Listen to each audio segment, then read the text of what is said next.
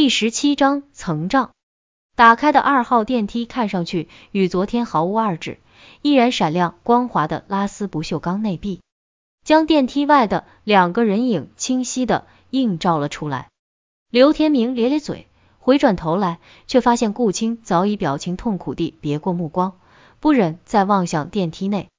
而顾青身边的玄刚也压低了头，警觉的瞪着电梯内。真有自己看不见的血迹存在吗？刘天明闭着眼睛，第二次将自己的手指搭在香壁上。没错，这种黏黏的感觉正是凝结的血迹所特有的。多年的犯罪现场勘查经验，终于让刘天明相信了自己的触觉。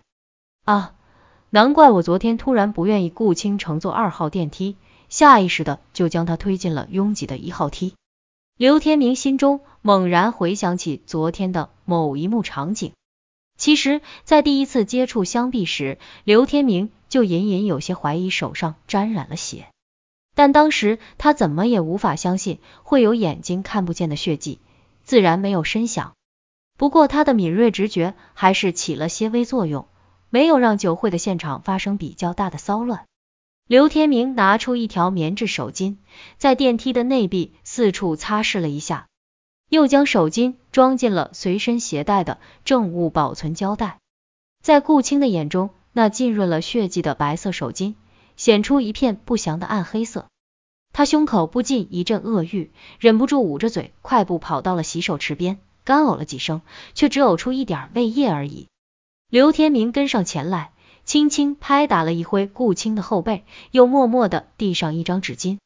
顾青用手接了一些自来水，漱了漱口，嘴里的酸味才淡了些。刘天明有些抱歉的说道：“若不是因为我看不见这些奇怪的东西，实在不该把你也拖进来。”顾青青掩着嘴，摇摇头说：“没事儿。”刘天明没说话，目前只不过是发现了血迹，如果真有顾青说的那么大一片血迹。自然在大楼的某个地方还躺着某人的尸体吧？那时候顾青还能说得出没事吗？或许这些血迹就是那个让人厌恶的朱玲留下的。想到这里，刘天明心中又隐隐有些快意。两人再次回到电梯前，刘天明面对看不见的现场，似乎有些无计可施，来回走了两圈。他把脑袋凑到了电梯箱壁前，刘天明使劲嗅了嗅。这血迹不仅看不见，就连血腥味都闻不到半分。他低头看了看玄刚，这条狗也闻不到什么味道吗？正这么想着，玄刚抬头看了看刘天明，居然向他摇了摇头。刘天明一愣，玄刚无奈摇头的动作，竟然很像语文数学。想到语文数学，自己不是给他留了个手机吗？刘天明拍拍自己脑袋，开始拨打语文的电话。嗯，照你这么说，基本可以肯定这是游魂的虚障之术。电话那边的宇文在听了刘天明的情况介绍后，语气肯定的下了结论：虚障之术，那是什么玩意？简单的说，就是一种很低级的障眼法。成型的游魂基本都会这么一招。不过虚障之术虽然低级，却也分高低。一般的只能障目，若能障鼻，也就是连血腥味也嗅不到。这游魂已经有几分法力了，还好没到能胀醒，你还是赶紧去找一下尸体吧。我估计你说的那位失踪的老板夫人正躺在大楼的某个角落里。说的倒简单，我什么都看不见，又怎么去找？真的要摸着石头过河，用我的手来摸出一具看不见的尸体吗？刘天明有些愤愤不平。顾青。应该能看得见吧？宇文有些迟疑的说，心里也觉得这样不太好。难道你希望顾青去满大楼找一具说不定死的很恐怖的尸体吗？刘天明的音量一下提高，把顾青吓了一跳。我，宇文一时语塞。顾青一把抢过刘天明手中的电话，对宇文说道：“没关系，没关系，我既然答应了要帮你的忙。”就一定会帮你找到那具尸体的。顾青为了宇文，竟然愿意去面对一具死尸，刘天明的脸色一下变得有些发灰。宇文心头愧疚，长叹了一声，说道：“让玄刚走前面吧，你还是不要太勉强。刘天明又从顾青手中拿回电话，问道：“你有没有什么办法让我也能看见这神神鬼鬼的东西？是不是用牛眼泪擦擦眼睛什么的就可以看见鬼？”宇文哑然失笑：“你乃听来的无稽之谈。什么牛眼泪、马眼泪的？这只和你体内的精气有关系，我可没有什么办法。”顿了一顿，宇文口气低缓的说道：“天明。”其实我和你一样，根本不希望顾青卷入这件事里。她是个好女孩，没人愿意看见她受到伤害。但目前的情况紧急，我总觉得若不抓紧时间查明真相，便会有更多无辜的人遭受无妄之灾。你是警察，也不会希望这样的事情发生吧？刘天明沉默片刻，才声音沙哑的说了句话：“我会保护她的。”那就拜托你了。”宇文郑重的说道。电梯前和楼道里并未有其他的血迹残余。如果真的曾经有一具尸体在电梯里，那他怎么能被悄无声息的移到其他地方，而又没留下蛛丝马迹呢？玄刚走在最前面，东嗅西嗅，中间的顾青也四处东张西望，压后的刘天明两道浓眉皱的搭成了桥，边走边看的气氛比较沉闷。刘天明主动打破了沉默。对了。你给我的那些员工笔记资料，我们已经全部验证处理完毕。有几个笔记表面上看比较相似，在放大到一百倍之后，字迹的笔锋还是有明显差异。这条线恐怕没法继续向下查了。蓝月会不会是人的名字？顾青心念一动，这也有可能。而且如果真的是姓名，也应该是一个女人的名字吧。刘天明。顺着顾青的思路向下走，万事皆有因。如果蓝月真的是一个女人，那她两次在凶案的现场留下自己的名字，是不是想告诉我们什么呢？顾青想起他看见的那个黑色女人身影。嗯，从案件本身来看，似乎凶手与受害者之间并没有直接的利害关系。我们姑且先假设一下吧。你所看见的那个女人身影，也就是语文数学所说的什么游魂？生前是一位名叫蓝月的女人，那么她在这大厦里出没的理由是什么呢？是因为她就是在这栋大厦里遇害的吗？可腾龙大厦不过修建了一年而已，我们并没有接到任何与这里相关的报案啊。另外，宇文几乎已经确定，所有的受害人都是被怪物混沌所害。那这个游魂在凶杀现场的墙上写下自己的名字。岂不是自泼了一盆脏水？刘队，你看过的鬼故事不多呀，说不定是什么古代的冤魂不散，到现代来作乱呢。如果真的是从前的冤魂，查现在的工作人员笔记，哪里会查得到呢？顾青胆子不大，平日倒是在网上看了不少玄乎的鬼故事。什么古代冤魂？不可思议！刘天明很难将自己惯有的侦破思路往怪力乱神的方向拖动。不过我倒不认为所有的账都应该算在混沌身上，至少有一点，我认为语文数学没想到。还记得最初受害的一个保安吗？那么惨，想忘掉可不容易。顾青柳眉轻颦，那位幸存的保安兄弟，两只手是从腕部齐齐的被锐器割断的。你认为张着大嘴乱咬的怪物混沌有这个能力吗？刘天明的浓眉跳动了一下，而且这位保安精神失常后，嘴里不停念叨着蓝月，是不是可以推测，其实是蓝月这个女人伤害了他呢？啊！顾青微张着嘴，不得不同意刘天明的推断合乎情理。所以啊，留在电梯里的血迹，恐怕也不是混沌的手笔。他妈的，老子面对的都是些什么玩意啊！刘天明忍不住骂了句脏话。凶手是混沌还是蓝月，都得等找到尸体才能确定吧。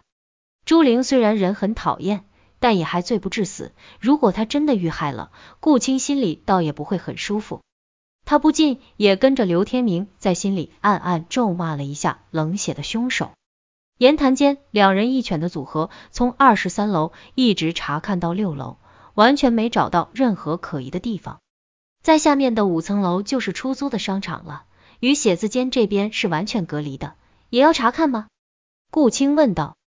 刘天明摇摇头，商场里货物堆积如山，要在其中藏匿一具看不见的尸体，也太容易了。只凭顾青一己之力，岂不是要耗到猴年马月？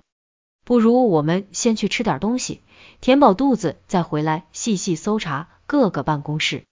刘天明向顾青征求意见。嗯，先吃点也行。顾青也有些饿了，可一会你怎么搜查别人的办公室呢？我们又没有钥匙。刘天明面露不屑说道：“你们这些办公室的门，也就是防防君子，怎么防得了我这小人？”一听说刘天明有办法开得了别人的办公室，顾青眼前一亮，似乎想起了什么。那我们赶紧去吃东西吧。他拉着刘天明就向电梯走去。两人去吃饭的地方，正是宇文曾经带顾青去过的老马面馆。刘天明对那里的鸡丝豆花面赞不绝口，稀里呼噜的连吃了两大碗。他很奇怪，顾青从京城到私市才几天，怎么会知道这么一个拐弯抹角才能找到的面馆？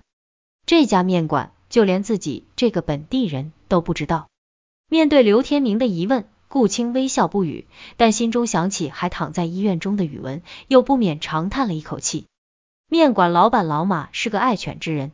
见跟着顾青进来的大狗玄刚异常神俊，心中喜欢的紧，把为自己家中晚饭准备的一只烧鸡也喂了玄刚。顾青过意不去，结账的时候多给了老马二十块钱。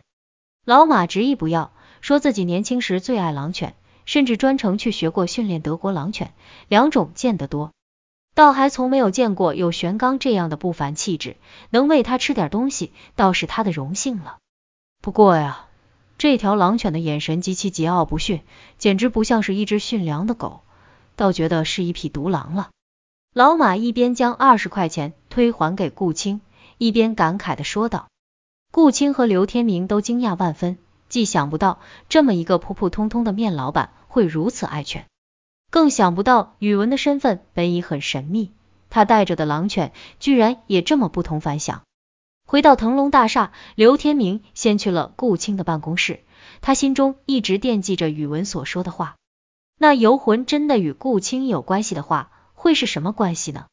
刘天明自顾自的在顾青桌上的文具桶里找出两根曲别针，用力扳直，就成了两只细铁丝。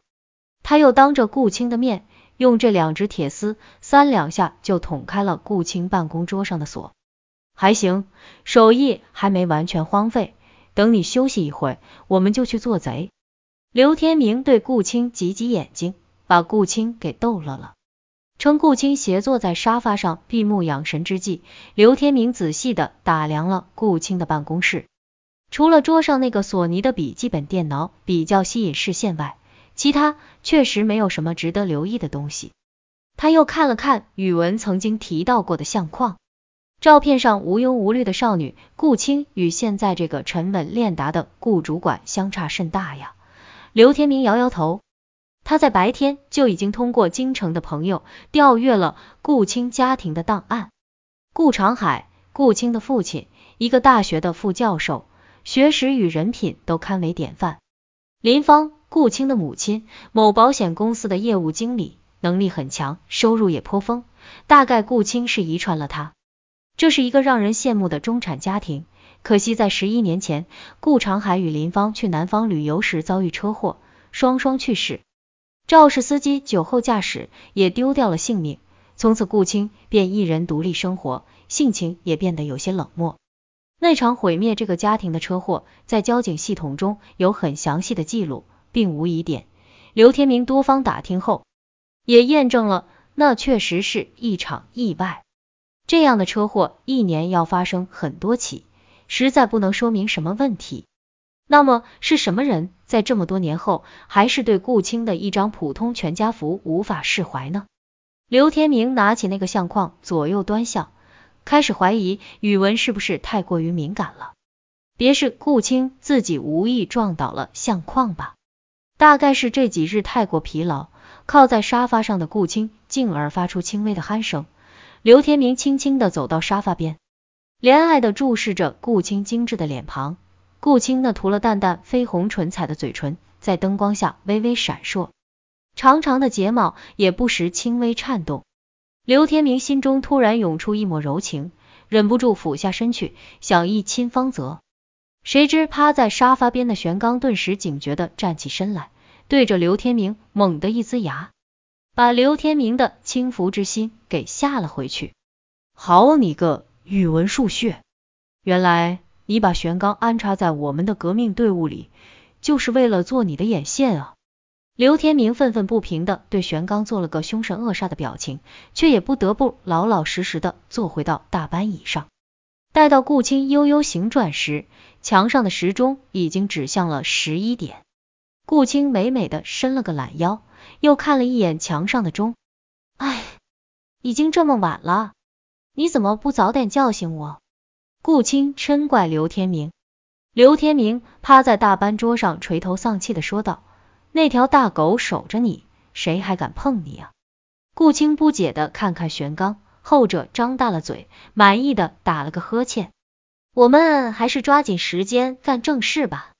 顾青站起来整了整衣服，行，都听你的，从哪一间开始查？刘天明把两节铁丝放在了上衣兜里。顾青脸色微微一红，说：“我想假公济私一下。”嗯。可不可以从杜听涛的办公室开始查呀？为什么？刘天明一愣，这涉及了一些我们公司内部的矛盾，可不可以暂时不向你解释呢？随便你，我无所谓。刘天明耸耸肩。杜听涛的办公室在二十三楼偏南的一角，刘天明只用了不到一分钟的时间就把门给捅开了。推开门，屋内漆黑一片。顾青想去摸索照明的开关，却被刘天明制止了。刘天明对顾青摇了摇头，轻声说道：“不要被楼外的人发现了。”哦，顾青惶恐的点点头，老老实实的跟在刘天明的身后。刘天明把挂在腰间的钥匙串取了下来，上面还连着一个袖珍的了小电筒。小电筒的白光不是很亮。但也还是能把办公室内的情况大致看清。室内的陈设很普通，与一般的经理办公室没什么差别。杜听涛的办公桌上堆积着大量的文件，一个硕大的烟灰缸里插满了烟头，几支签字笔凌乱的散在桌上。刘天明慢慢的把电筒对准杜听涛座位背后的墙上，那里竟贴着一幅遒劲有力的草书。所写的是两个飘逸而又力道十足的大字：论道。论道。顾青和刘天明对视了一眼，心中同时冒出一个问号：难道杜听涛便是那帮助宇文的道家高人？顾青突然想起自己偷偷进来的目的，忙借过刘天明的小手电，在微光的照耀下翻看着杜听涛桌上的那一堆文件。刘天明也好奇的站在顾青身旁。想看看顾青到底在干嘛，但他只看了一会儿便兴味索然，因为顾青翻看的那些文件都是一些项目的合同和实施计划什么的。刘天明不是商人，对这些自然是一窍不通。他再次把目光放在四周的墙上，想看看有什么与凶案相关的蛛丝马迹。突然，刘天明用手指捅了捅顾青的腰，顾青茫然的扭头看着他。刘天明又用手指点了点前方，顺着刘天明的手指方向，顾青看见了一件极其怪异的事情。在黑暗中，跟着他们一起蹑手蹑脚走进办公室的玄刚，现在竟然通体发出蓝色的幽光。那光芒不是很刺眼，但却是从玄刚的体内溢出，把他的身体照成了半透明。顾青甚至能隐隐约约看见玄刚体内五脏六腑的大致轮廓。此时的玄刚正面朝屋内的一扇木门，拉开剑拔弩张的攻击姿势。再过的一挥，玄刚体内的蓝光陡然上浮，在他的身躯上方形成一条巨狼的蓝色虚影。那虚影唰的一下疾奔而去，瞬间便穿越了木门，消失的无影无踪。顾青和刘天明呆立在大班桌之后，不知道玄刚究竟是做了什么。那玄刚倒似没事般，又慢慢跑到顾青的脚边，在他的小腿上蹭了蹭，痒痒。刘天明指着蓝影穿越的那扇木门问顾青：“这门后面是什么？”这不就是一个小休息间吗？每个经理的办公室里都有这么一个小隔间的。顾青回答说。两人走到这扇门前，刘天明伸手去试了试，门没有锁。他大着胆子将门慢慢推开，又把电筒指向了门后。只是这微弱光线的一晃，便将顾青和刘天明吓得浑身一颤。门后有一张单人床，床上俨然正是紧闭双目、盘腿打坐的杜听涛。